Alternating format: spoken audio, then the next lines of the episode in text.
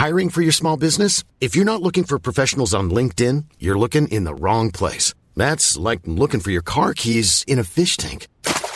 LinkedIn helps you hire professionals you can't find anywhere else, even those who aren't actively searching for a new job but might be open to the perfect role. In a given month, over 70% of LinkedIn users don't even visit other leading job sites. So start looking in the right place. With LinkedIn, you can hire professionals like a professional. Post your free job on linkedin.com slash people today. Werbung in der Man Cave. Heute mit was ganz Speziellem für Comic-Fans. Denn es gibt eine neue App in Deutschland. Quasi die erste All-You-Can-Read-App auf Deutsch. Und das ist Swoosh. Und in Swoosh habt ihr quasi hunderte von Comics, ja, über 900 Comic-Titel vereint in einer App und könnt jederzeit darauf zugreifen. Jetzt werdet ihr sagen, was sind es denn für Comics? Na, es sind Comics von unter anderem Panini, ja, also die ganzen Star Wars Sachen, sehr viel von DC, Batman, Superman, Wonder Woman und so weiter und so fort.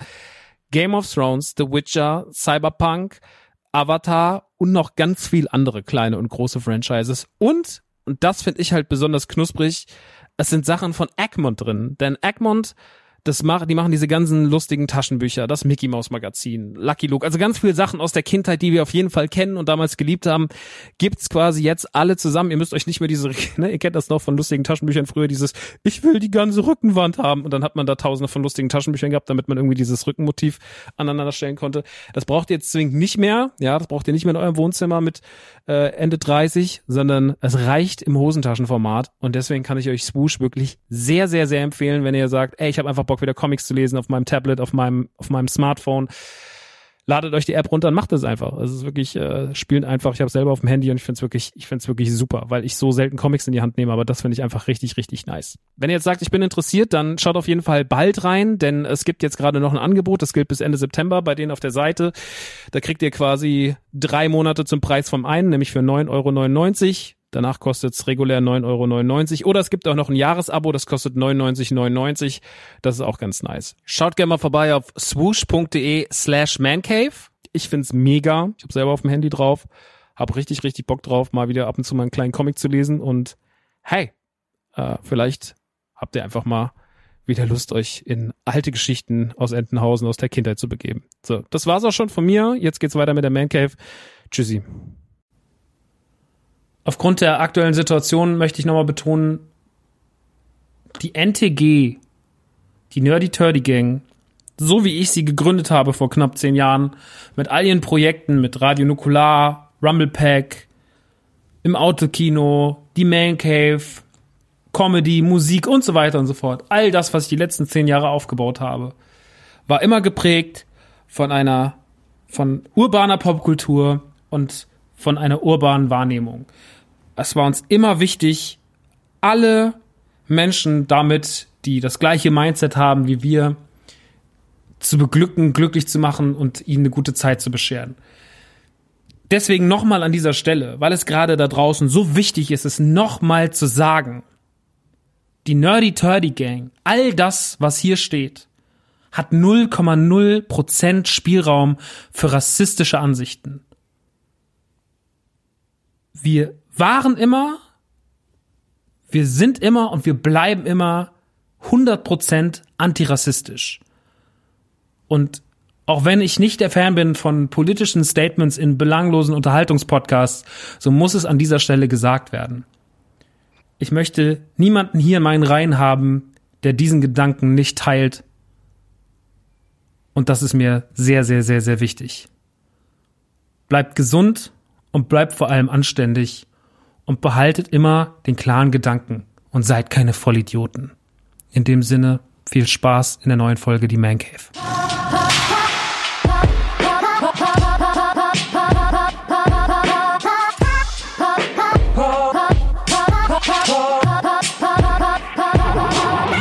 Leute, drei Wochen sind seit der letzten Folge rum. Huiuiuiui, was ist da denn alles passiert? Naja, ich werde es euch auf jeden Fall erzählen. Es wurden viele Spiele gespielt und ich war in einem Vergnügungspark während Corona und das erzähle ich euch.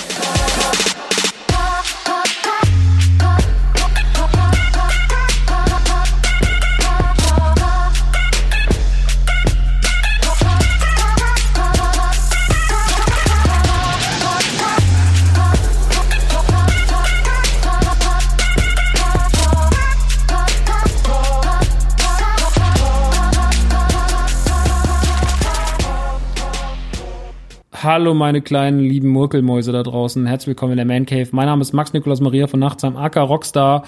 Und ich heiße euch ganz, ganz herzlich willkommen in der Man Cave, hier in meinem kleinen Feel Good Place. Ein Feel Good Place können wir gerade alle gebrauchen.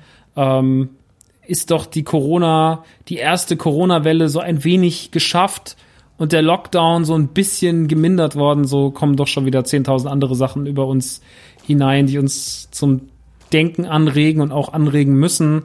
Ähm, deswegen auch heute ein sehr, sehr schweres Vorwort. Ich will darauf aber jetzt gar nicht mehr eingehen. Der Auslöser dafür war natürlich äh, der Fall George Floyd letzte Woche in den USA.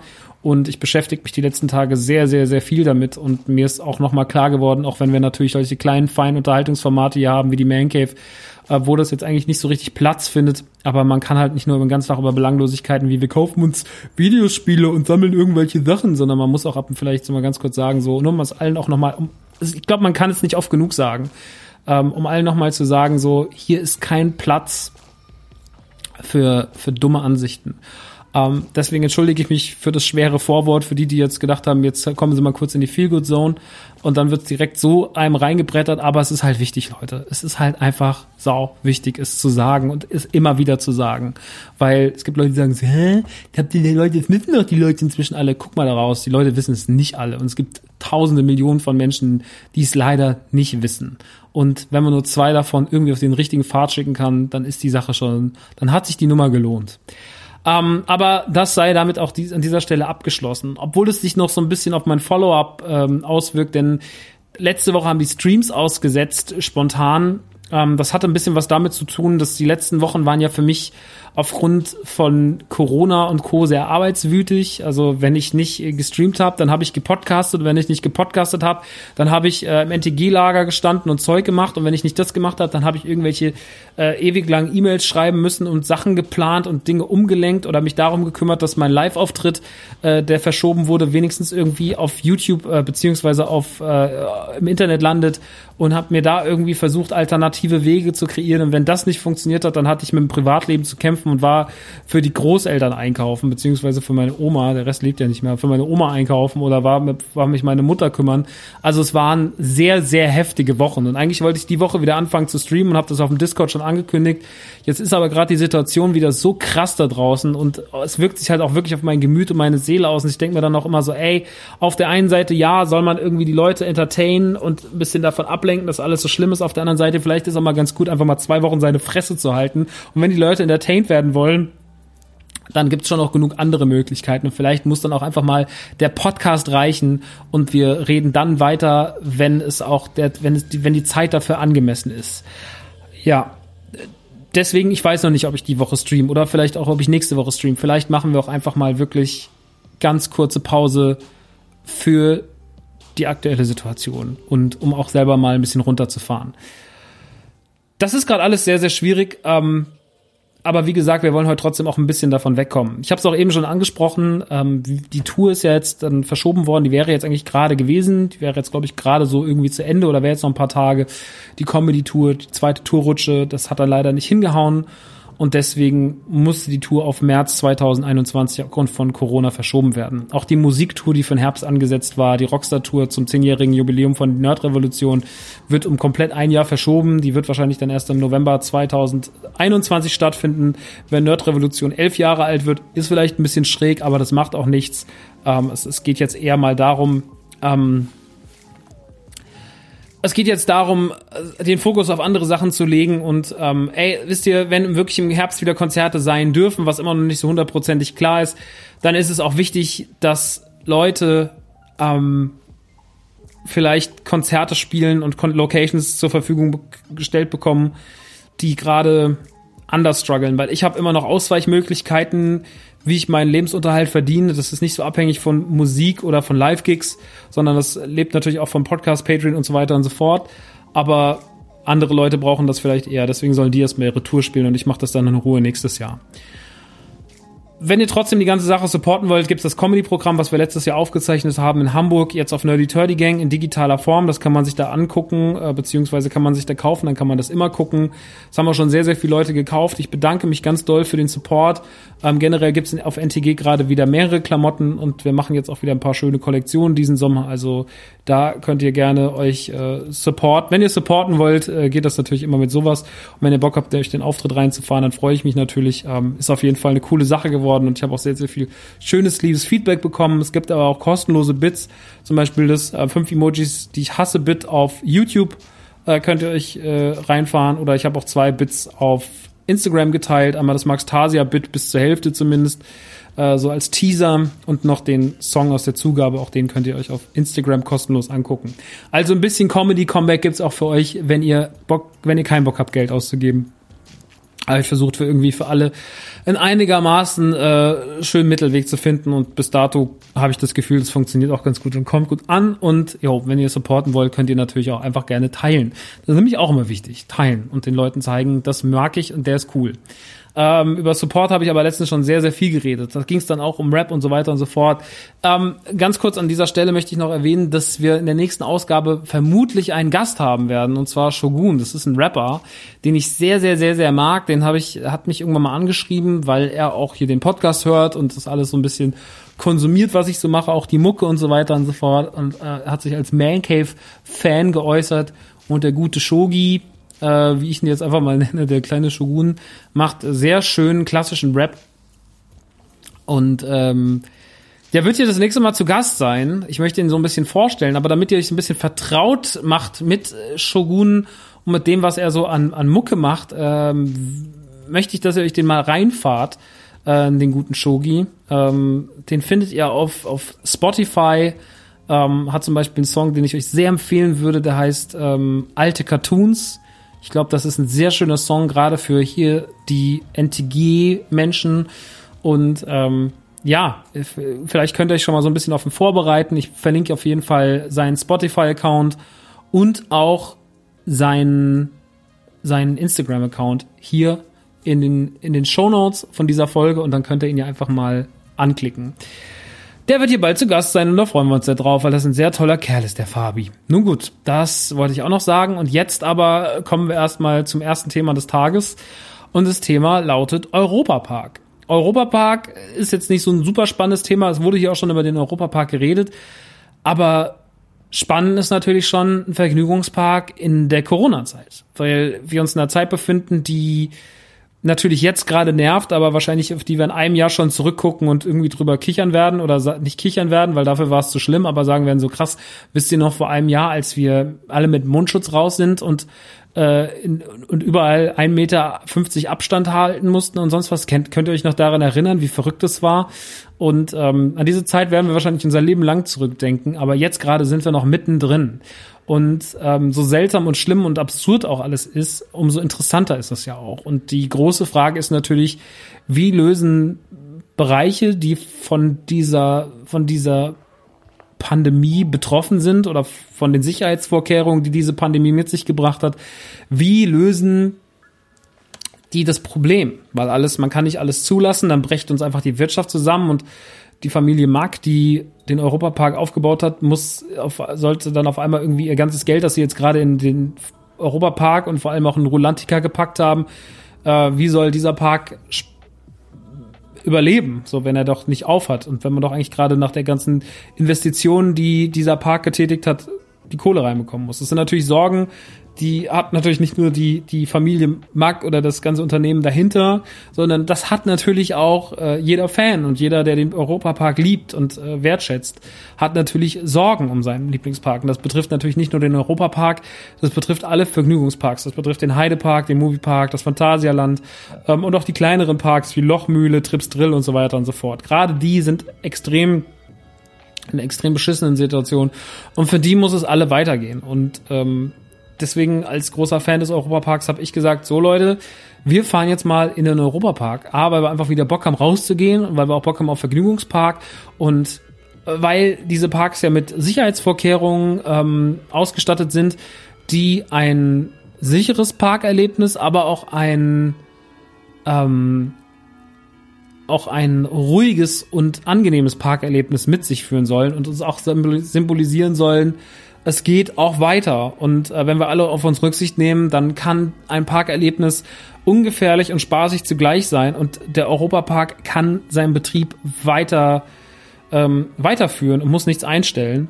Und ähm, deswegen hat am Freitag der Europapark, auch das Phantasialand und andere Vergnügungsparks, ihre Pforten wieder geöffnet nach der langen Pause und sind jetzt wieder da. Und ja, ich war da bei der Eröffnung am 29. Mai in Rust im Europapark und ich bin ja seit ein paar Jahren großer Fan vom Europapark. Der Europapark ist ähm, ein Park, der 75 aufgemacht wurde und der, gerade wenn ihr vielleicht die Imagineering-Doku guckt auf, auf Disney Plus, äh, natürlich sehr, sehr viel geklaut hat äh, in den USA, in Anaheim und auch dann in Disney World. Also der Europapark ist auf jeden Fall, ähm, man merkt dem Europapark an, dass man noch nicht wusste, dass erst 17 Jahre später äh, Euro Disney seine Pforten öffnen wird, sondern man hat damit gerechnet, dass Disneyland in Amerika bleibt und hat dann einfach einen Park gebaut, der sehr daran erinnert.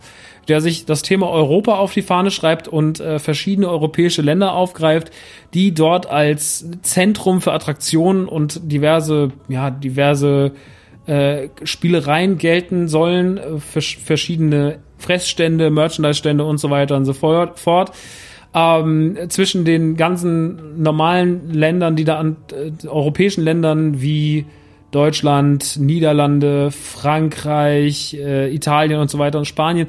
All diese Themenbereiche, die dort irgendwie verbaut wurden, gibt's auch Afrika, typischer Bereich von Europa ist ja auch Afrika und äh, auch die Welt von Arthur den Minimoys, ähm, die da seit, ich glaube, 2014 hingestellt wurde. Der Europapark ist äh, trotz seiner vielen, vielen, vielen Diebereien, äh, die er aus äh, Disneyland gezogen hat, darunter fällt äh, das Piraten in Batavia, in Batavia äh, die ja aktuell nicht steht, die Bahn, die ist ja abgebrannt 2018, wird aber jetzt dieses Jahr neu eröffnet, wurde jetzt gerade neu gebaut im Holland-Teil.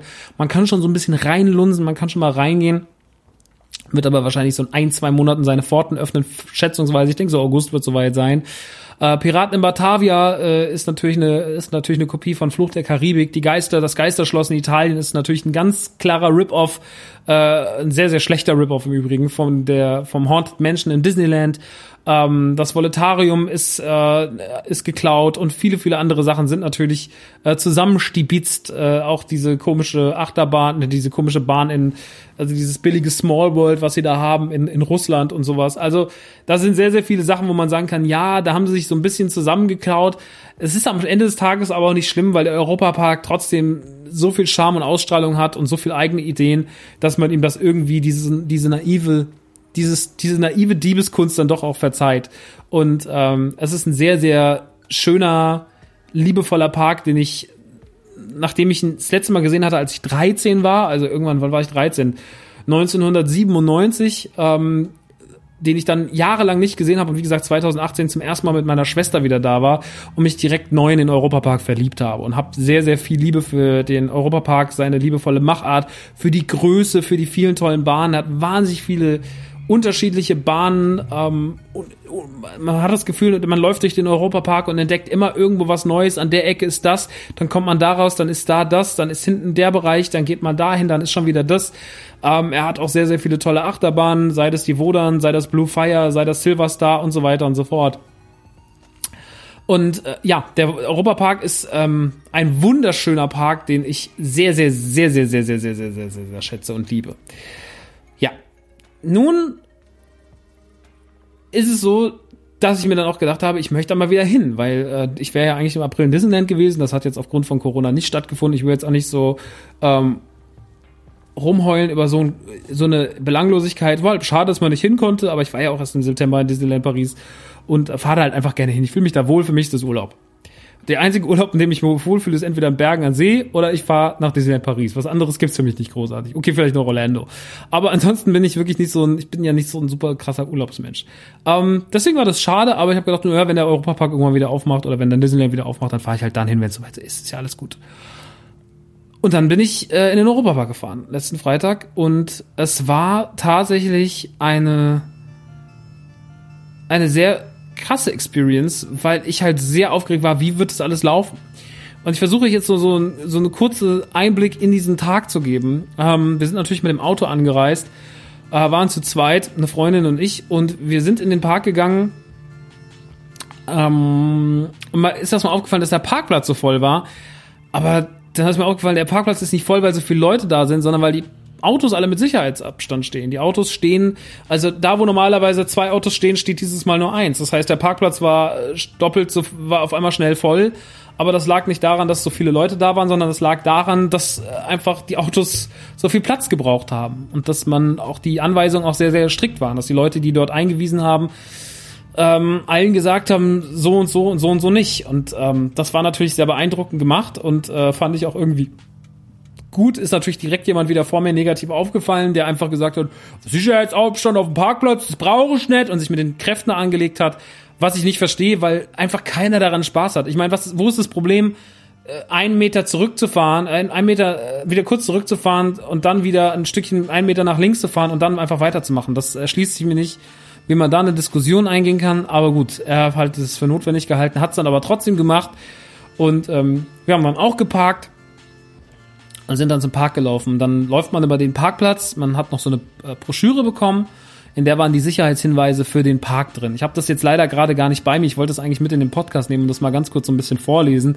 Ich kann euch aber so grob wiedergeben, es war natürlich äh, Aufklärung über die Maskenpflicht. Die Maskenpflicht galt für alles, was Indoor war, für Attraktionen an sich und natürlich auch für alles, wo man über, unter einer Überdachung durchgelaufen ist, also alles, was überdacht war, jede Essensbestellung und so weiter und so fort, musste, wie auch gerade draußen in der normalen Welt, mit Mundschutz passieren. Man musste im besten Fall seinen Mundschutz mitbringen, man konnte aber auch Europapark Mundschutz dort kaufen, was ich immer ganz spannend finde, weil ich gerade jetzt in diesem einem Jahr, wo so absurde Sachen passieren wie der und der macht Mundschutz, ja, das ist halt auch irgendwie ein interessantes, ne, es ist auch irgendwie ein interessantes Sammelobjekt. Da kommen wir schon wieder zum Thema Man Cave, weil natürlich ein Europapark Mundschutz, das werde ich wahrscheinlich so schnell nicht mehr kriegen nach 2020.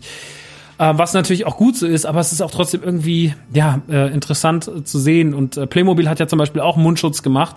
Ähm, wissen ich weiß nicht, ob ihr das mitbekommen habt, aber Playmobil hat ja zum Beispiel auch äh, Mundschutz produzieren lassen. Solche blauen, ähm, aus Plastik, aus so Gummiplastik, äh, Dingern, die man sich auf den Mund setzen kann, wo vorne das Playmobil-Männchen drauf ist. Das ist schon alles sehr, sehr interessant. Äh, ne? Also mal zwischen der ganzen, äh, der Traurigkeit des, des Hintergrunds und der Absurdität ist es halt auch irgendwie einfach aus, aus reiner ähm, Merchandise-Sammelsicht doch auch irgendwie spannend. Und äh, ja, dann sind, sind wir in den Park rein. Ähm, es mussten Tickets natürlich vorher online gekauft werden. Das hat man online gemacht. Das Online-Kaufen war wirklich mühselig, muss man wirklich, wirklich, wirklich sagen. Der Europapark hatte am ersten Tag, als das losging, unfassbaren Ansturm digital. Ich war in einer Warteschlange, in der bin ich, ich glaube, ich weiß gar nicht mehr, wann das alles losging, so am 16. Mai oder sowas, 12. Mai weiß nicht mehr, abends auf jeden Fall, irgendwann nach einem Stream bin ich an den Computer gegangen und habe geguckt nach Tickets und wollte dann welche kaufen. Das war der Tag, an dem es losging. Mittags waren die ganze Zeit die Server down. Und abends, als ich dann an den Computer bin, hieß es, sie sind jetzt in der Warteschlange und sie kommen ungefähr in 17 Stunden dran. Vor ihnen sind noch 55.000 Menschen. Hab damals auch auf den Discord irgendwie die die Screenshots geteilt und habe den Leuten gesagt, guck mal irgendwie, äh, was hier gerade los ist. Und äh, ja, es war interessant. Und tatsächlich bin ich erst dann am nächsten Tag, es ging dann ein bisschen schneller als 15 oder 17 Stunden. Es waren dann irgendwie so am nächsten Mittag, so nach 10, 11 Stunden war ich dann dran. Ich war dann gerade zufällig am Rechner. Ich habe gedacht, es geht noch fünf Stunden. habe ich gerade gesehen, ach krass, in 10 Minuten ist es soweit. Und dann habe ich noch ganz locker meine zwei Tickets bekommen für diesen Freitags am Öffnungstag. Wir waren leider ein bisschen später, deswegen haben wir die Öffnung nicht miterlebt. Wir haben noch ein bisschen Glitzer am Eingang gesehen, der dann noch auf dem Boden lag. Naja, und dann ging es in den Vergnügungspark, in den Europapark rein und ähm, es ist tatsächlich so, der Park war, also ihr werdet natürlich fragen, war der Park sehr voll? Der Park war folglich nicht sehr voll. Der Park war mittelmäßig gut gefüllt, beziehungsweise eigentlich gar nicht groß gefüllt. Also ich habe auch, werde auf jeden Fall äh, im Rahmen dieses Podcasts, ähm, wenn ich die Story zu dieser Folge abspeichere, werde ich euch Bilder in die Story teilen und werde die auch abspeichern. Die könnt ihr euch dann da angucken unter ähm, Kalenderwoche 23 auf Instagram. Da könnt ihr euch die Bilder angucken. Da werde ich mal ein paar Bilder reinposten von wie das so geregelt war mit den die Fotos, die ich so für euch gesammelt hatte, so ne, so wie die Schlangen aussahen, wie die Absperrungen aussahen, wie sie die Schlangenabsperrung extra dafür designt haben und sonst irgendwas. Also der Europapark, ich meine, es muss ja alles so gebaut werden, dass es irgendwie jetzt nicht auf Dauer da ist, aber es muss ja trotzdem ein bisschen liebevoll sein. Ähm, die erste Bahn, die wir dann gefahren sind, war diese komische Small World Bahn in, in Russland. Wir sind dann die Arto und die Minimoys gefahren. Ähm, inzwischen hat man sich, oder jetzt gerade für diese Situation, hat man ein Virtual Line Konzept sich ausgedacht, dass man sich digital in eine Schlange anstellt. Das ist ja schon das Prinzip, von dem wir auch in Disney World geredet haben, als es um Rise of the Resistance ging. Ähm, das hat man sich jetzt schon für vier Bahnen, äh, beruft man sich darauf, und zwar für die Blue Fire, für Arthur und die Minimoys, für die Chanchan, diese, diese französische Bahn und dann noch irgendwas Viertes, was ich jetzt gerade vergessen habe. Was? Nee, Voletarium war es nicht. Ich weiß nicht mehr. Es waren auf jeden Fall insgesamt vier Bahnen, für die man sich eintragen konnte. Und äh, bei den restlichen Bahnen musste man sich anstellen. Silverstar hatte das noch nicht, Wodan hatte das noch nicht. Aber ähm, man merkt halt, dass sie wahrscheinlich auch gerade dieses System erst einigermaßen aufbauen. Das funktioniert dann so, dass ihr euch eintragt, dann müsst ihr zu einer gewissen Uhrzeit da sein, eine Frau kontrolliert es, scannt es und lässt euch dann durch. Das funktioniert in Kombination mit euren Tickets, die müssen vorher gescannt werden über die App. Das funktioniert alles über die Europapark-App. Ja, also waren wir ähm, dort, sind dann erstmal eine große Runde gelaufen, haben festgestellt, der Park ist nicht besonders voll, es sind aber auch nicht alle Stände auf, bei weitem nicht. Viele Restaurants haben nicht auf oder Restaurants haben sie überhaupt nicht auf. Ähm, viele Fressstände haben nicht auf, da ist man Fressstand auf, da dann nicht und so weiter und so fort. Der Merchandise-Stand hat man auf, der nicht. Die Spielhallen sind natürlich sehr schwer begehbar, weil es gibt nur einen Eingang, da muss jeder rein, dann nur eine gewisse Anzahl, da muss die ganze Zeit desinfiziert werden. Also es ist, man merkt relativ schnell, es ist irgendwie alles okay und man versucht das Beste draus zu machen, aber Vergnügungspark in der Zeit von Corona ordentlich zu organisieren und dass es dabei nicht den Leuten auch ein bisschen auf den Sack geht, das ist fast unmöglich. Ähm, was auch mich eigentlich schon zum negativen Punkt der ganzen Geschichte bringt und dafür kann aber der Europapark nichts und dafür kann keiner der Besucher was, weil mir tatsächlich da überhaupt nichts negativ aufgefallen ist. Aber es ist auf jeden Fall so, dass die Besucher des Parks, äh, der Besuch des Parks also in einen Vergnügungspark zu fahren, reißt einen ja oder holt einen ja in so eine Welt rein. Ne, deswegen macht man das ja. Klar, die Welt ist auch getrieben von Merchandise und von Geld ausgeben und von Fressen kaufen und alles ist ein bisschen zu teuer und manchmal nerven die Sachen, manchmal muss man zu lang anstehen. Aber irgendwie hat der Vergnügungspark ja auch so einen gewissen Zauber. Und dieser Zauber, ja, der, man wird halt manchmal aus diesem Zauber rausgerissen. Manchmal steht man da und, und wünscht sich irgendwie, dass jetzt gerade nicht man daran erinnert wird, äh, dass man diesen Sicherheitsabstand hat oder dass man ne, jetzt mit man geht in eine Bahn rein und dann muss man erst mit dem Typen diskutieren oder dann guckt er auf dein Ding, also auf dein auf dein Handy und ähm, du musst, in, musst auf den Sicherheitsabstand achten, auf deine Maske achten und so weiter und so fort. Es sind halt alles Dinge, die sind schon irgendwie, du kommst in eine Bahn rein, die Bahnen sind nur halb besetzt, äh, du musst da und da vorsichtig sein, dann sagt er so, erst die Reihe aussteigen, dann musst du warten, bis die weg sind, dann muss der rein. Also es ist alles nicht mehr ganz so flink wie früher. Es funktioniert alles ein bisschen anders, alles ein bisschen behäbiger, was nicht wirklich der Zeit auffällt, weil natürlich viel weniger Leute da sind. Es hat natürlich auch seinen Vorteil, wenn man nicht super eng in der Schlange steht, sondern wenn man halt irgendwie nur mit eineinhalb Metern Sicherheitsabstand da steht und man hat halt einfach viel Freiraum, man ist nicht mehr so in diese Gespräche involviert. Äh, es sind natürlich auch Trennwände zwischen, wenn mal sich äh, solche ähm, solche Wege überschneiden. Da sind so große Plexiglaswände dazwischen und sonst irgendwas mit so einem Spuckschutz. Also es ist sehr, sehr, sehr, sehr, sehr viel man hat das schon sehr versucht, sehr ordentlich zu machen. Die Organisation des Europaparks ist meiner Meinung nach da absolut vorbildlich. Ähm, klar, es war der erste Tag, es mussten sich alle noch dran gewöhnen, aber ich muss auch sagen, dass das Publikum sehr gut mitgespielt hat, dass es jetzt bis auf die Ausnahme auf dem Parkplatz wenige Leute gab, die sich beschwert haben, die irgendwie rumgeschimpft haben und dass das irgendwie, man hat schon versucht, dass es für alle irgendwie eine gute Zeit ist. Und das rechne ich Besuchern sowie Park sowie Mitarbeitern an. Man wird aber nicht in so einen Park fahren, ohne dass es einem irgendwie auf den, auf den Sack geht, so ein bisschen. Also man wird das, oder das heißt auf den Sack geht, das klingt wieder so negativ. Aber man wird halt immer wieder daran erinnert, was für eine Zeit gerade ist. Man wird nicht reingehen und seine Sorgen draußen vor der Tür lassen, sondern man nimmt sie halt auch mit. So. Weil halt einfach der Park einen die ganze Zeit daran erinnern muss. Aber es ist ja gerade überall so. Gehe ich in ein Restaurant, gehe ich runter an den Main, gehe ich mir irgendwo ein Bier holen, gehe ich mir ein Eis holen und so weiter und so fort. Und es sollte mich auch dran erinnern, weil es trotzdem, auch wenn es jetzt natürlich gelockert wurde, ganz, ganz, ganz, ganz wichtig ist. Ganz, ganz, ganz, ganz wichtig ist, dass diese Lockerung, ähm, dass, dass wir trotzdem uns an diese Sicherheitsvorkehrungen halten und ähm, wir diese Lockerung auch trotzdem nicht zu locker sehen, und dass wir uns ordentlich benehmen. Und einfach um eine zweite Welle die wirklich die Wirtschaft gefährden kann, zu verhindern. Ähm, das ist sehr, sehr, sehr wichtig und das ist, liegt mir persönlich sehr am Herzen. Deswegen ähm, ist es auch alles gut so. Und der Europapark macht das mit Bravour. Und ich wurde jetzt schon ein paar Mal gefragt, so, lohnt sich das denn dahin zu fahren? Oder ist es, soll man noch warten? Und ich sage, Leute, es hat gar nichts mit Lohn zu tun, sondern supportet, was ihr liebt. So, das ist das, was ich zu allem sage. Das sage ich natürlich auch gerne mal äh, völlig egoistisch auf unsere Projekte übertragen, weil natürlich die auch nur dadurch laufen, dass ihr sie supportet. Aber alles, was ihr halt liebt und was ihr irgendwie gerne konsumiert, das muss halt jetzt supportet werden. Mehr denn je. Und natürlich könnt ihr das vielleicht nicht, weil ihr selber irgendwie auf Kurzarbeit wart oder seid oder weil euch selber irgendwie die Probleme heimgesucht haben, dann müsst ihr das natürlich nicht tun. Und dann gibt's andere Mittel und Wege, das zu supporten, was man liebt, ohne dafür Geld in die Hand zu nehmen.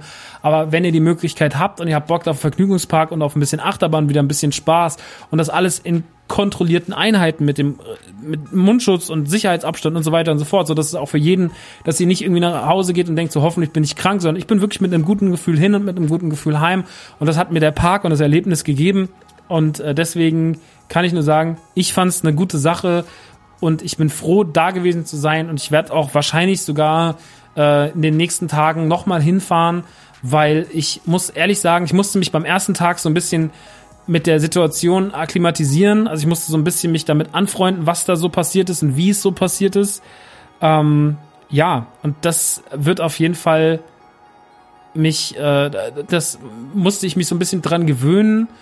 Und ähm, meine Begleitung, ähm, die eine sehr, sehr gute enge Freundin von mir ist, die hat auch so ein bisschen Angst vor Achterbahnen und die musste man dann auch noch so ein bisschen dran gewöhnen. Die ist dann auch nicht alles gefahren. Also am Ende bin ich gar keine Silverstar gefahren und gar kein Blue Fire gefahren und so, weil einfach zu viel, ähm, ja, es war irgendwie zu nervenaufreibend alles.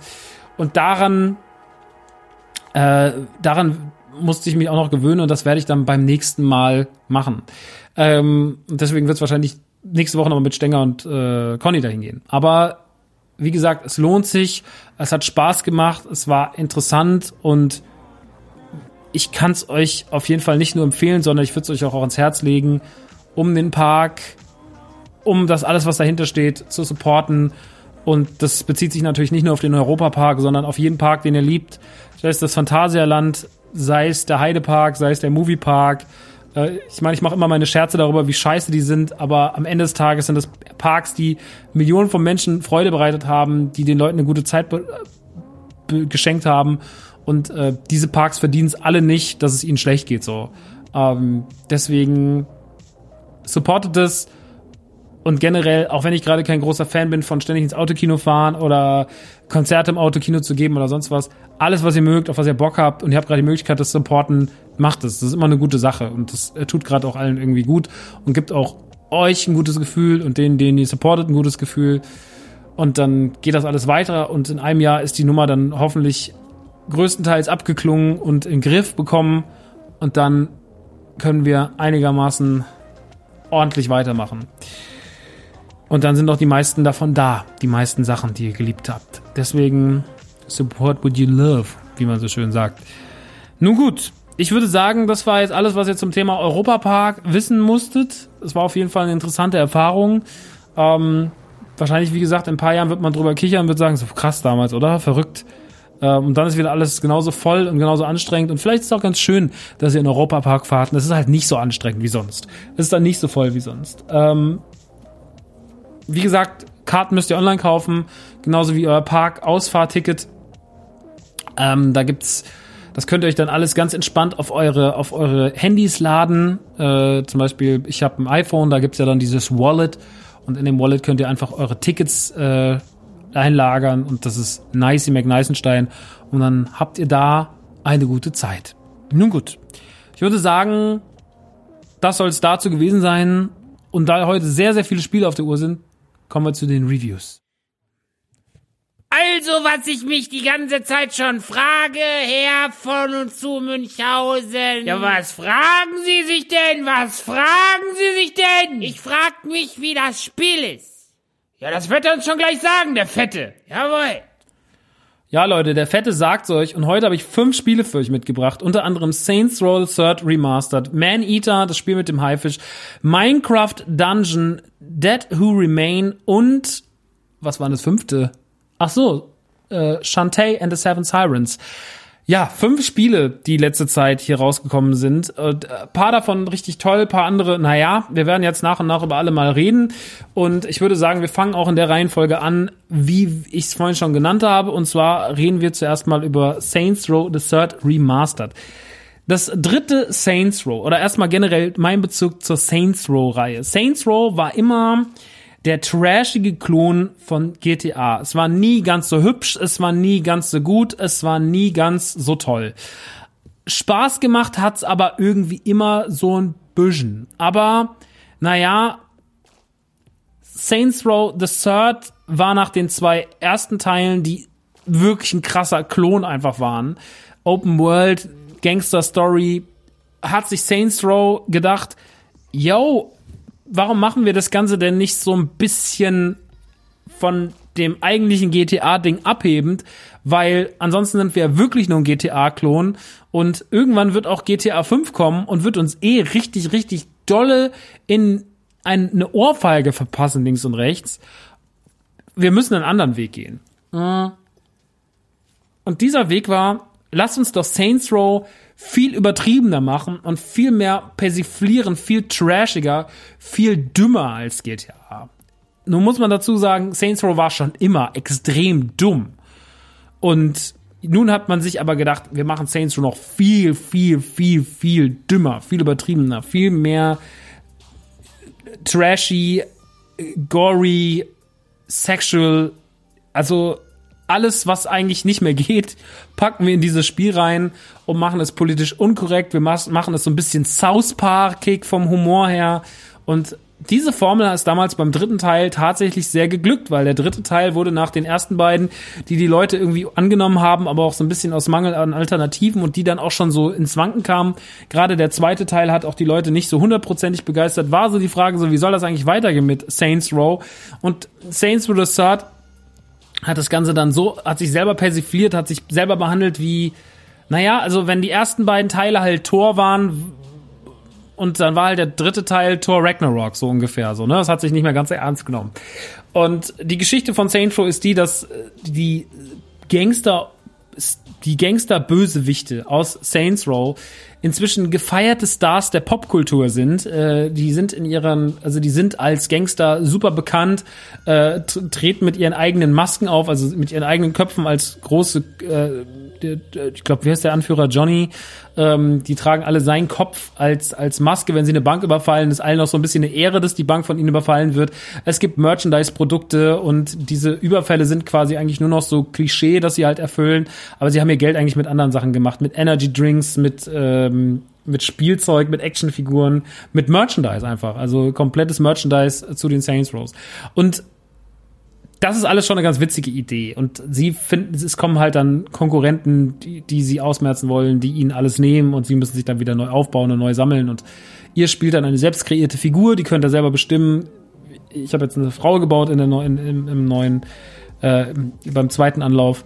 Und ihr trefft halt dabei unterschiedliche Charaktere, die alle sehr verrückt sind. Ihr trefft zum Beispiel einen so einen Dude, der die ganze Zeit nur mit so einem Vocoder redet, der die ganze Zeit in Autotune spricht, ähm, den ihr kennenlernt bei so einer epischen Verfolgungsjagd, wo ihr in so eine, in so eine BDSM-Club einbrecht, in dem auch ganz viele absurde Sachen in den Zimmer rumstehen und am Ende habt ihr eine Verfolgungsjagd auf so zwei, ähm, auf so zwei Kutschen, äh, die gezogen werden von so Sklaven, also so Sexsklaven mit so roten Lederbällen im Mund und äh, die die ganze Zeit mit so Peitschen von so Dominas getrieben werden und sowas. Also ist alles auf so einem BDSM-Schiene und das führt zu so einer ganz langsamen, dummen Verfolgungsjagd. Das klingt alles sehr, sehr witzig. Das ist auch irgendwie witzig. Das ist auch alles nicht mehr wirklich zeitgemäß, aber man duldet es halt einfach bei Saints Row so ein bisschen, weil Saints Row das so für einen darf.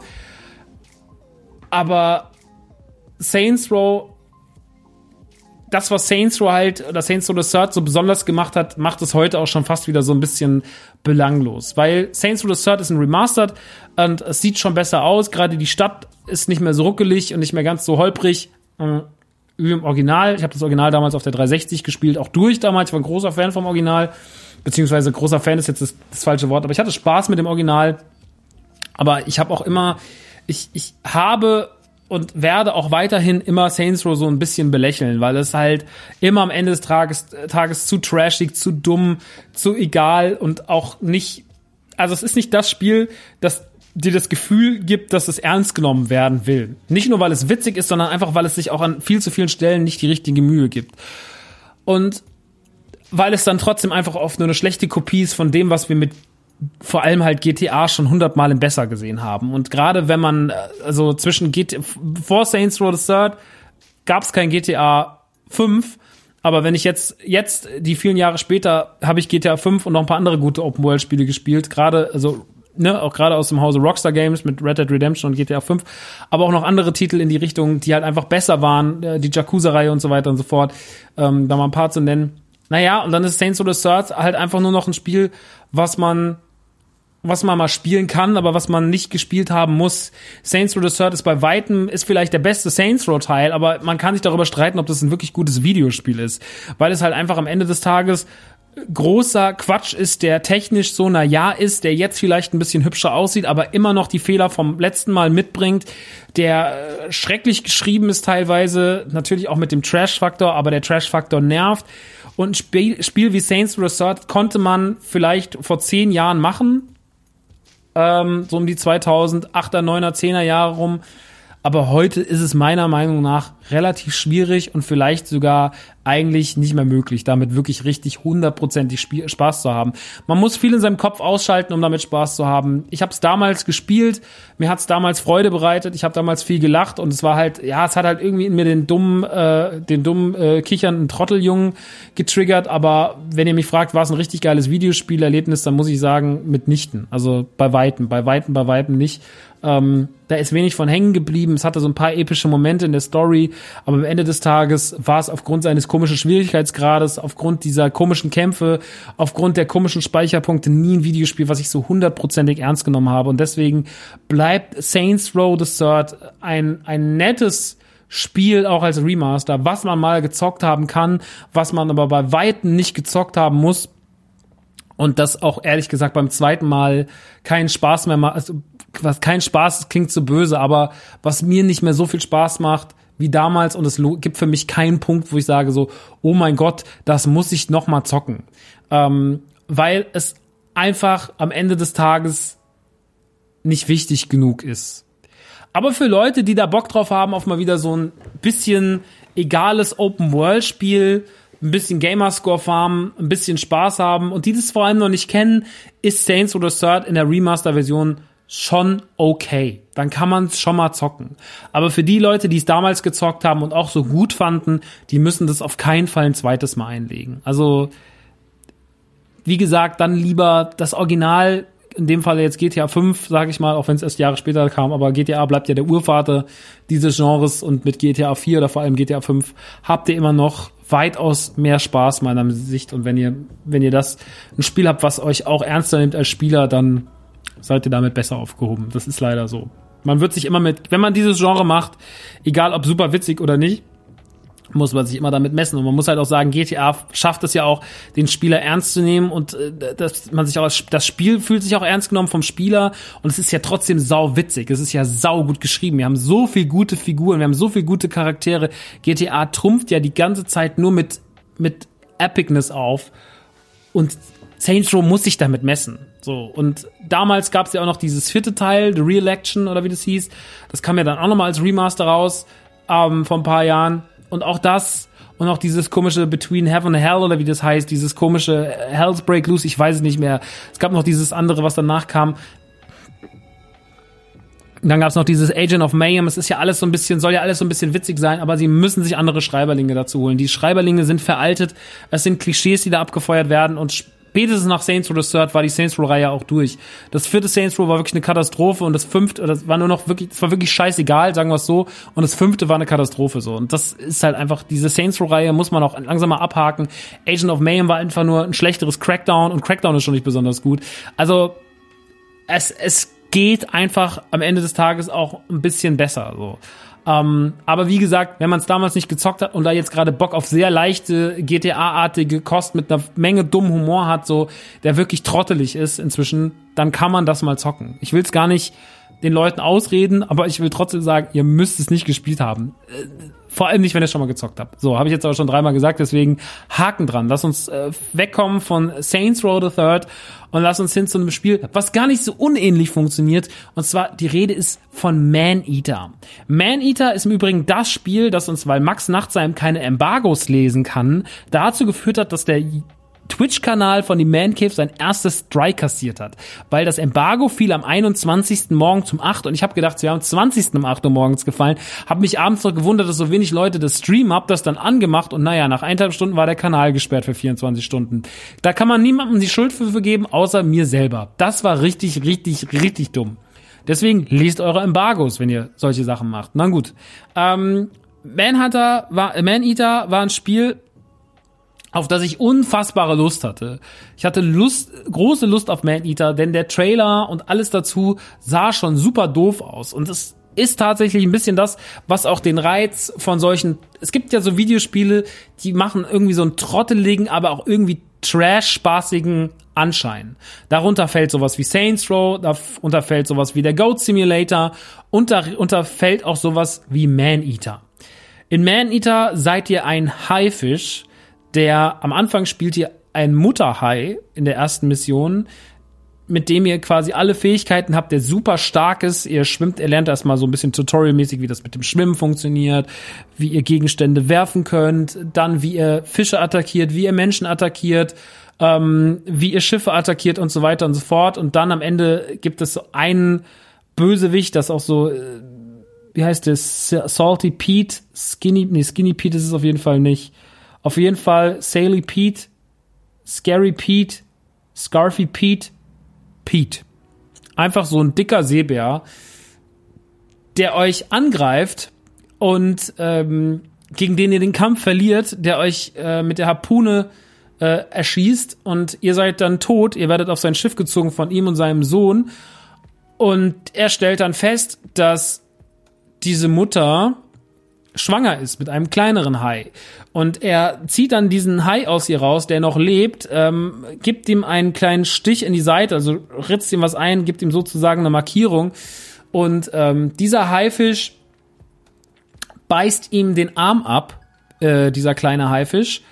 Und äh, er wirft ihn dann ins Wasser und das Ganze wird auch immer so von, einer, von so einem Reality-TV-Team begleitet, das das Ganze so filmt und dokumentiert und ihr schmeißt dann den Hai ins Wasser und naja, ihr seid dann ab diesem Zeitpunkt dieser kleine Hai müsst halt wieder groß werden. Ihr müsst halt vom, vom, vom Kind zum Teenager, zum großen Hai, zum ältesten Tier, äh, müsst sozusagen ein großer, starker Hai werden und ihr könnt euch auch tatsächlich sozusagen verbessern. Wie so, ja, es gibt halt verschiedene Methoden. Ihr könnt so im Laufe des Spiels durch verschiedene Aufgaben verschiedene Sachen sammeln. Ähm, dann kriegt ihr so eine Art Knochen, Knochenrüstung um, um euch herum, also dass ihr so äußerliche Knochen habt, die euch vor Angriffen schützen oder Elektrizitätsangriffe, die mit euren Zähnen und euren Flossen übertragen werden, die sozusagen eure Angriffe verstärken.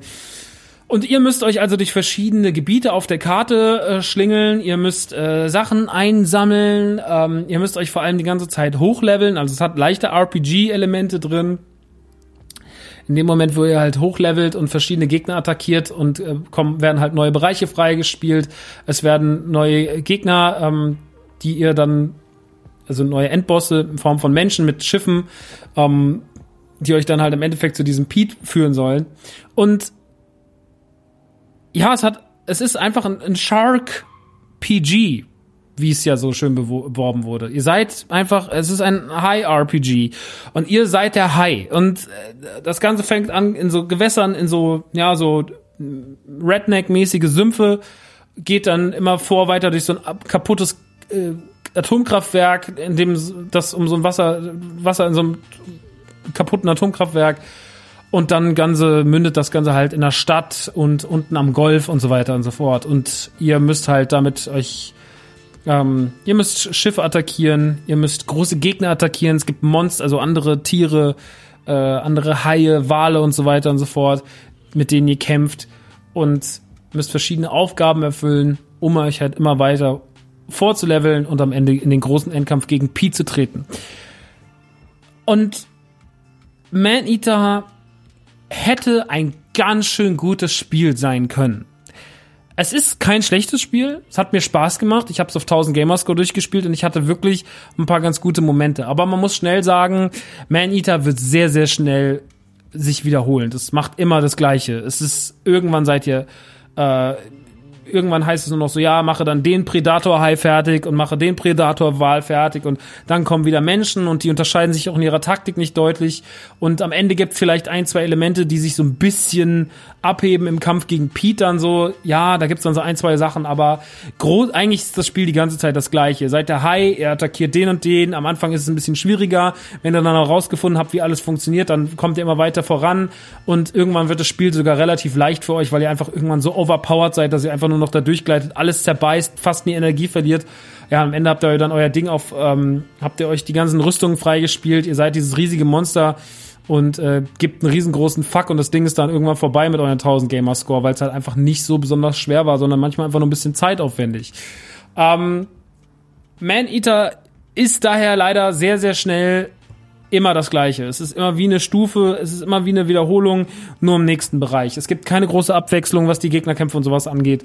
Ähm, die Szenarien sind da noch die größte Abwechslung. Wie gesagt, es fängt halt alles in so einem swampy Redneck-Gebiet an und geht dann halt raus in so eine Lichterstadt, die so ein bisschen an Vegas erinnern soll, wo ihr dann da irgendwo durch die äh, durch die äh, durch die äh, Kanäle streift und ähm, Menschen attackiert und sowas. Und das ist alles schon ganz witzig, aber es funktioniert halt eben genauso trash, wie auch Saints Row trashig funktioniert.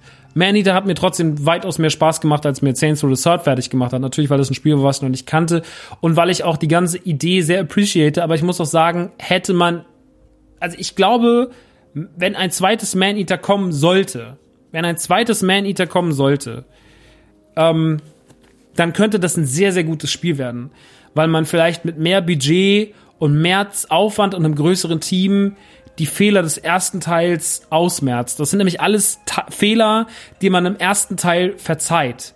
So, es ist schon witzig und es hat eine gute Grundidee und es ist innovativ und das ganze Open World Ding mit dem ganzen Sammeln und den ganzen Ideen und diesen ganzen, also allein in dieser, in diesen ganzen Verstecken, die man da aufdeckt, sind so viel schöne popkulturelle Referenzen versteckt. Ob das jetzt S ist, ob das äh, Fire Festival ist und so weiter und so fort. Das Spiel ist voll mit witzigen, schönen Ideen und ähm,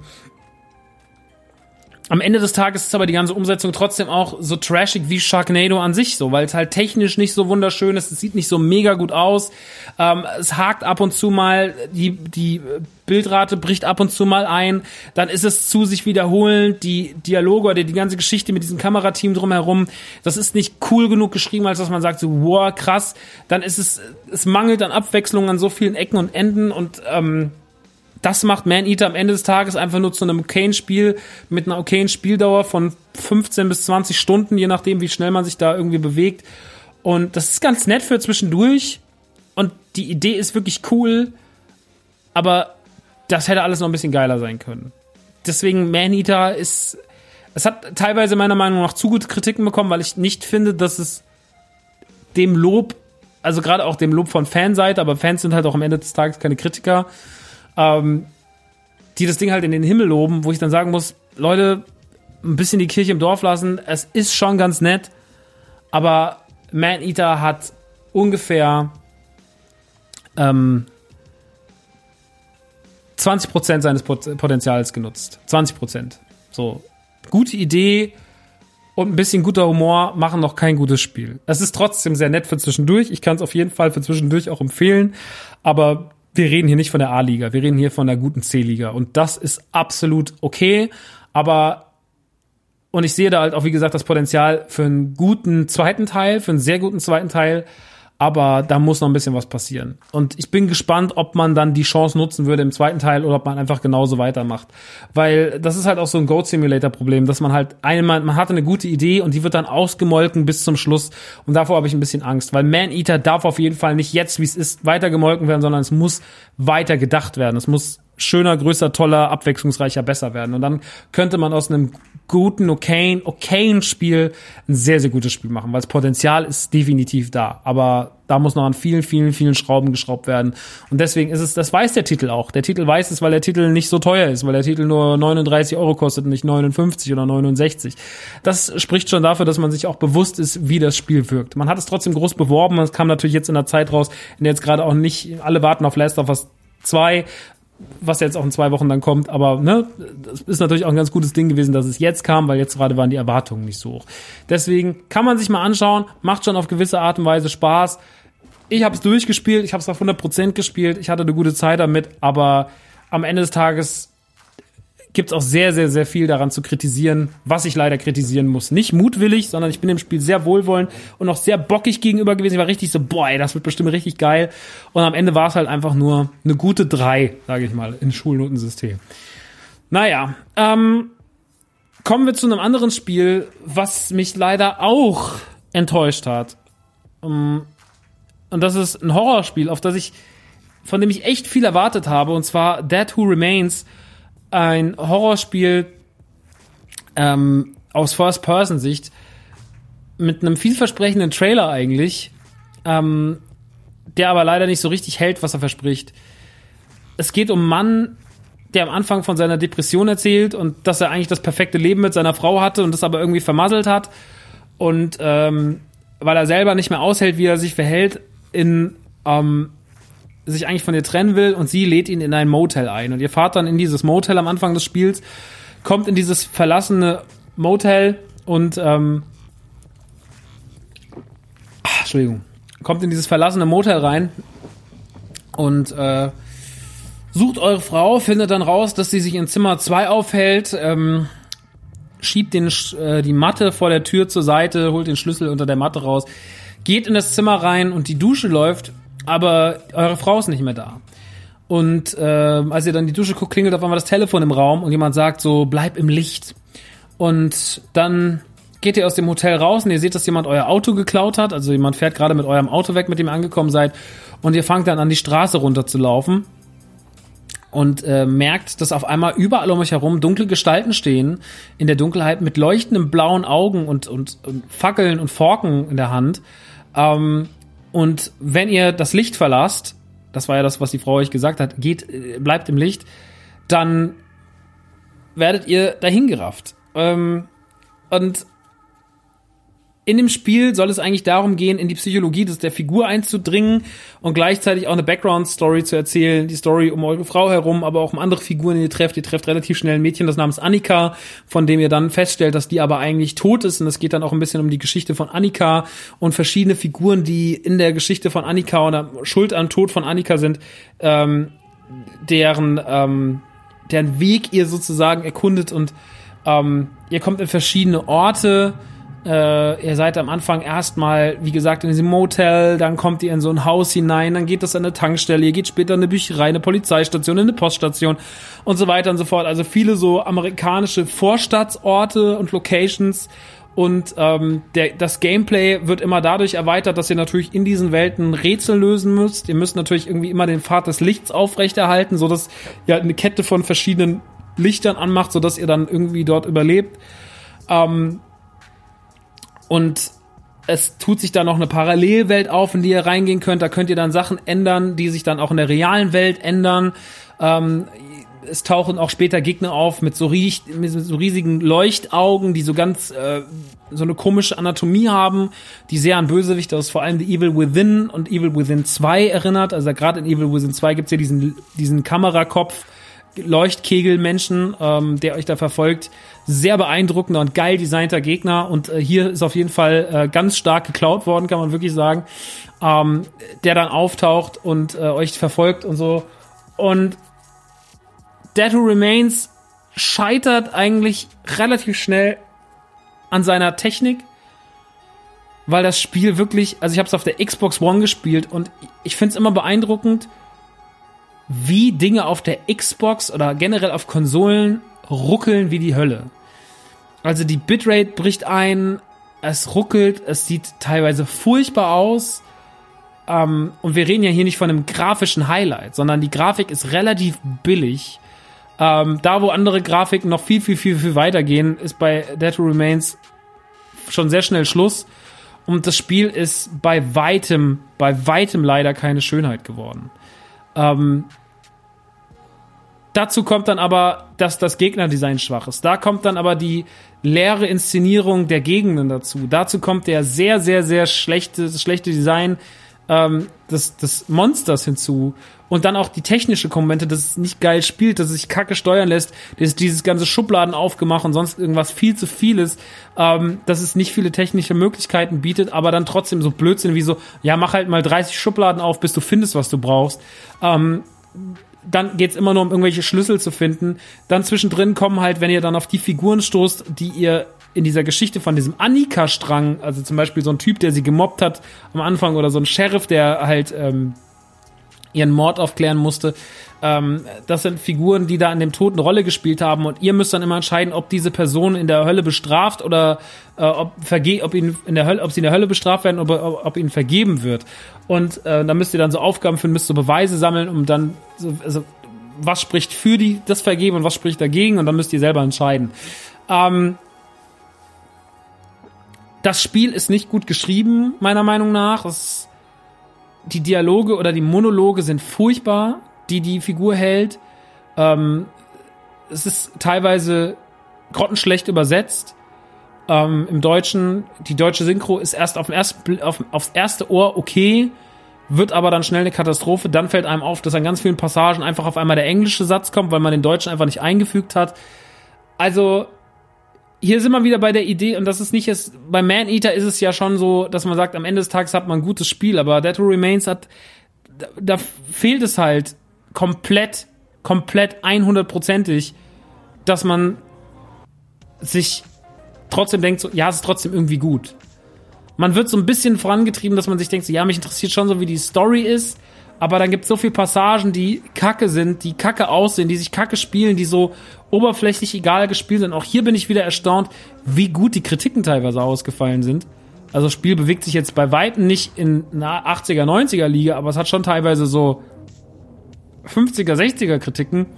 Und ich bin ganz ehrlich, es ist nicht weit davon entfernt, so schlecht zu sein wie Agony. Was sehr, sehr schade ist, weil ich immer auf der Suche bin nach einem geilen Horrorspiel. Aber ich muss leider sagen, Dead Who Remains ist absolut, absolut enttäuschend ausgefallen. ist für mich auf jeden Fall eine der großen Enttäuschungen der letzten Zeit, weil ich mir wirklich viel davon versprochen hatte, weil das alles irgendwie gut aussah in der Präsentation.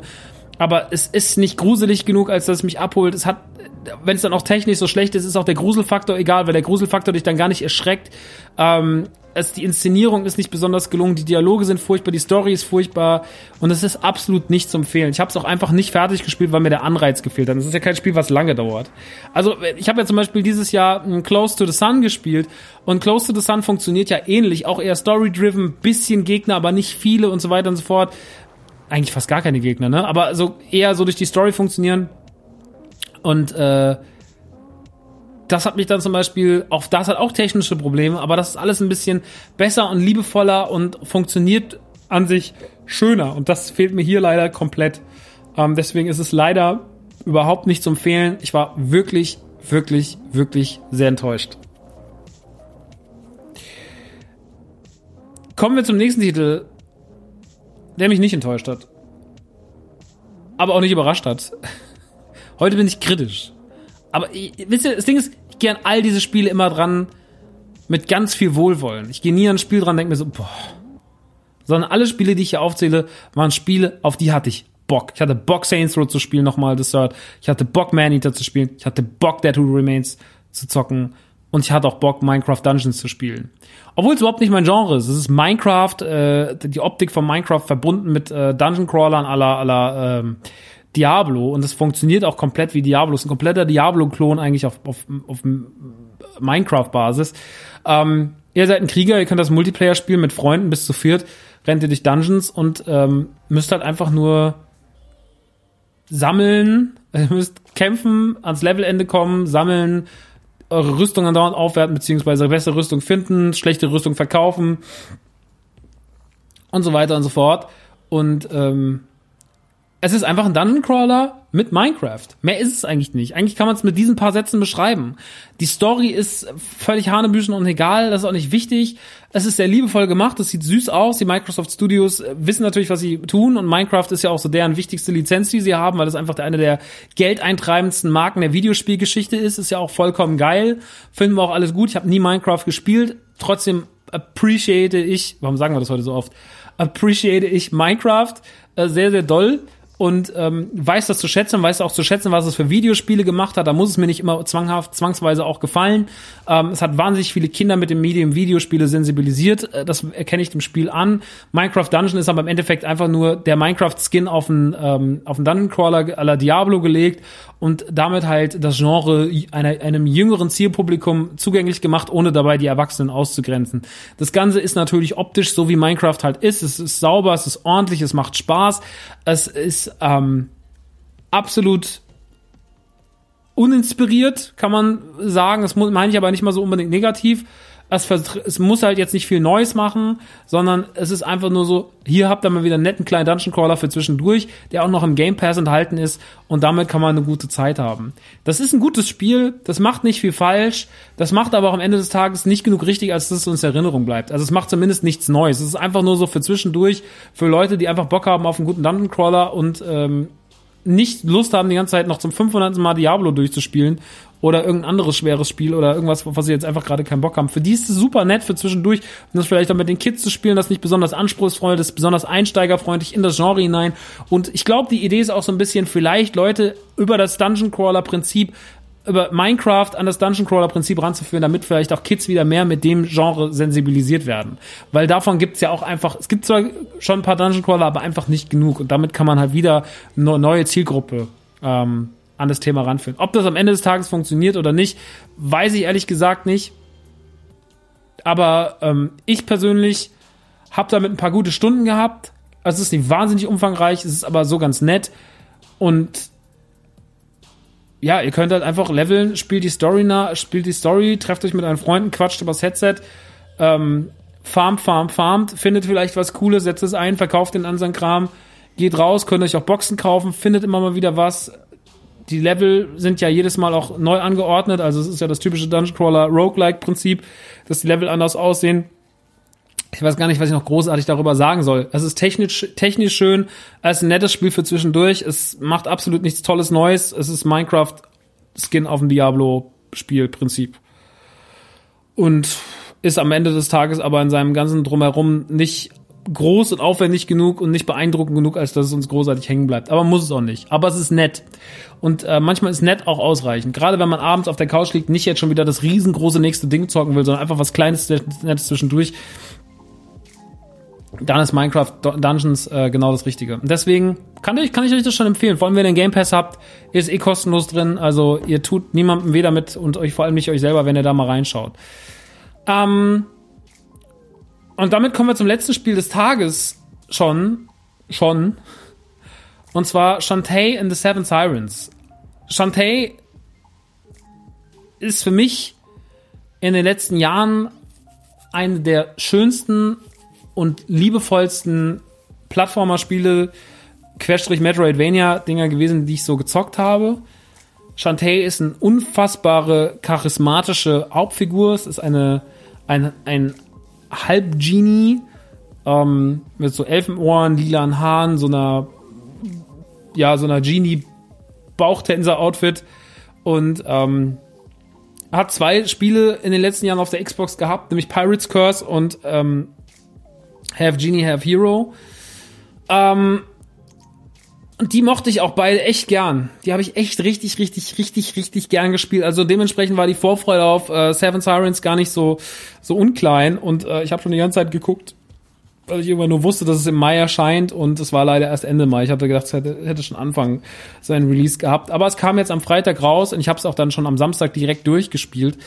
Ähm, es geht darum, dass ihr wieder Shantae seid und Shantae ist auf einer Insel mit ihren typischen Freunden gelandet ähm, und ihrem Onkel und auf dieser Insel soll ein Contest zwischen verschiedenen ähm, äh, Djinns stattfinden, wie sie auch einer ist. Ähm, die aber alle irgendwie bei der, bei der Generalprobe verschwinden und alle weg sind. Und diese muss sie dann finden auf dieser Insel. Insgesamt vier Stück. Und äh, sie kämpft sich dann durch die Insel und immer wenn sie einen Djinn findet, ähm, kriegt sie neue Fähigkeiten, mit denen sich mit, sie verbindet sich dann mit dem Djinn und kriegt neue Fähigkeiten und kann halt immer wieder weiter in diese Welt vorstoßen und merkt halt, dass hinter diesen Entführungen ähm, zum einen Risky Boots steckt. Ähm, das ist ihre Antagonistin seit seit dem Anfang eigentlich, ähm, die man schon kennt und gegen die man auch immer wieder kämpft, aber auch Sirenen, die halt diese Insel beherrschen und gegen die sie kämpfen muss, um halt ja, um halt weiter auch die ähm, auch weiter ihre Kollegen zu retten und auch die Insel zu befreien, ähm, die von diesem angeblichen Bürgermeister, ähm, der euch darum bittet, dass man ihm hilft. Und ihr stoßt dann immer weiter in diese Insel vor und es führt euch halt in verschiedenste Levelabschnitte. Äh, es gibt allerhand zu entdecken, es gibt Herzteile zu sammeln, Herztintenfische, das ist wie bei Zelda, vier Stück von denen geben einen weiteren Herzcontainer. Ihr könnt verschiedene Fähigkeiten an euch aneignen, äh, mit denen ihr immer weiter vorstoßen könnt. Zum Beispiel gibt's ein, könnt euch, äh, es gibt Wassertrakt, ihr könnt natürlich noch nicht schwimmen, später könnt ihr dann schwimmen. Ähm, ihr könnt Wände hochklettern, wenn ihr so eine kleine Eidechse seid. Ihr könnt, was kann man denn noch alles machen? Es waren insgesamt vier Tiere. Ihr könnt ähm, euch in so einen Oktopus verwandeln, mit dem könnt ihr höher springen und so weiter und so fort. Das findet ihr aber alles erst im Laufe des Spiels. Und dann habt ihr auch noch die Möglichkeit, indem ihr halt, wenn ihr Gegner platt macht, je nach Zufallsprinzip sondern sie manchmal Karten aus und wenn ihr gewisse Karten gesammelt habt, zum Beispiel fünf von Gegnertyp A, wenn ihr fünf davon habt, dann könnt ihr diese Karte aktivieren. Dann ist, habt ihr so eine Sonderkarte, die habt ihr dann auch immer und die könnt ihr aktivieren, wie so ein Perk, dass ihr zum Beispiel schneller schwimmt oder dass Sachen im Shop weniger kosten. Also wie so kleine Perks, die euch das Spielerlebnis noch ein bisschen angenehmer machen, die aber nicht Pflicht sind. Also die euch jetzt nicht das Spielerlebnis extrem erleichtern oder euch in Bereiche führen, in denen ihr vorher noch nicht so wart, sondern das ist alles nur optional die Sache netter gemacht. Und dann gibt's noch Fähigkeiten, mit denen ihr die Umwelt ein bisschen verändern könnt. Also die kriegt ihr dann immer, wenn ihr so eine Sirene gelegt habt, beziehungsweise wenn ihr euch dann mit dem Gin nochmal verbunden habt, dann könnt ihr zum Beispiel die Erde beben lassen, dann verschieben sich gewisse Räumlichkeiten. Ihr könnt äh, gewisse Sachen heilen, damit könnt ihr vergiftetes Wasser von lila in grün färben und so weiter und so fort. Also es ist alles sehr Metroidvania-mäßig mit sehr, sehr vielen Möglichkeiten und die Karte am Ende des Tages, die Karte ist am Ende des Tages überschaubar genug, ähm, so dass ihr euch jetzt nicht verlauft, aber es ist schon auch einigermaßen groß.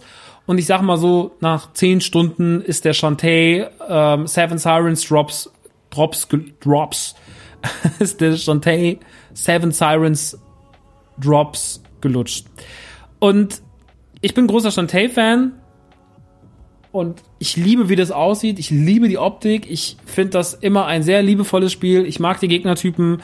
Ich äh, mag die äh, lustigen Dialoge dazwischen. Das ist sehr liebevoll gemacht. Das ist ein sehr süßes Spiel. Das ist immer sehr polished. Spielt sich immer sehr, sehr, sehr, sehr top. Und ich mag eh Metroidvania-Spiel und deswegen ist auch wieder Shantae and the Seven Sirens schön geworden. Es macht sehr, sehr viel Spaß. Wenn ihr mich fragt, ist es das beste Shantae, was, ihr, was du gezockt hast, dann muss ich sagen, nein, ist es nicht. Es ist extrem leicht stellenweise. Also es ist extrem leicht. Ähm, ich finde es manchmal ein bisschen unübersichtlich, wo man jetzt genau hin muss. Also es gab zwei, dreimal den Punkt, wo mich das Spiel besser auf den nächsten Hinweis hätte bringen können, damit ich manchmal echt die komplette Karte wieder runtergelaufen, was dann eine Stunde dauert. Ähm, und hätte manchmal gerne schneller was gefunden oder schneller einen Hinweis bekommen, wo es jetzt als nächstes hingeht. Ähm, da musste ich mich dann teilweise echt immer auf mein Glück verlassen, dass ich irgendwann die Passage finde, wo es denn eigentlich hingibt oder dass man mal irgendwie so einen Anhaltspunkt da stehen hat, wo man sagt, okay, pass auf, nächstes Ziel ist das. Äh, das hat man halt leider nicht gehabt.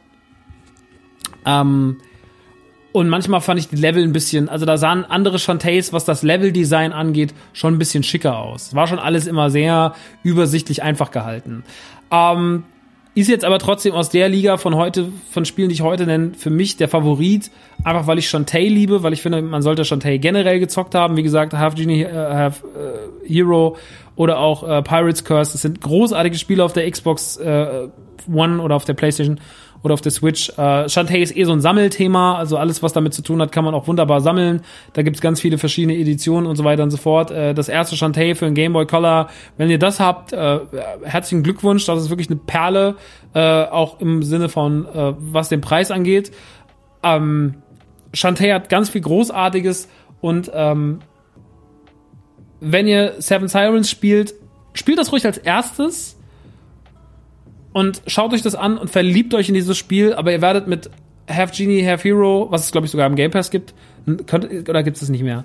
Oder auch mit, oder jetzt ist es glaube ich gerade bei äh, Games with Gold, ähm, Games with Gold oder auch Pirates Curse, äh, was noch in Pixel-Optik ist um, ähm, aber es fantastisch gut aussieht. Das sind ganz tolle Spiele, mit denen ihr mindestens genauso viel Spaß haben werdet. Also Shantae ist eine Reihe, die ich wirklich, äh, die immer so ein bisschen hinten runterfällt bei mir im Kopf, aber die ich sehr, sehr mag. Und äh, Seven Sirens hat mich jetzt auch wieder sehr glücklich gemacht.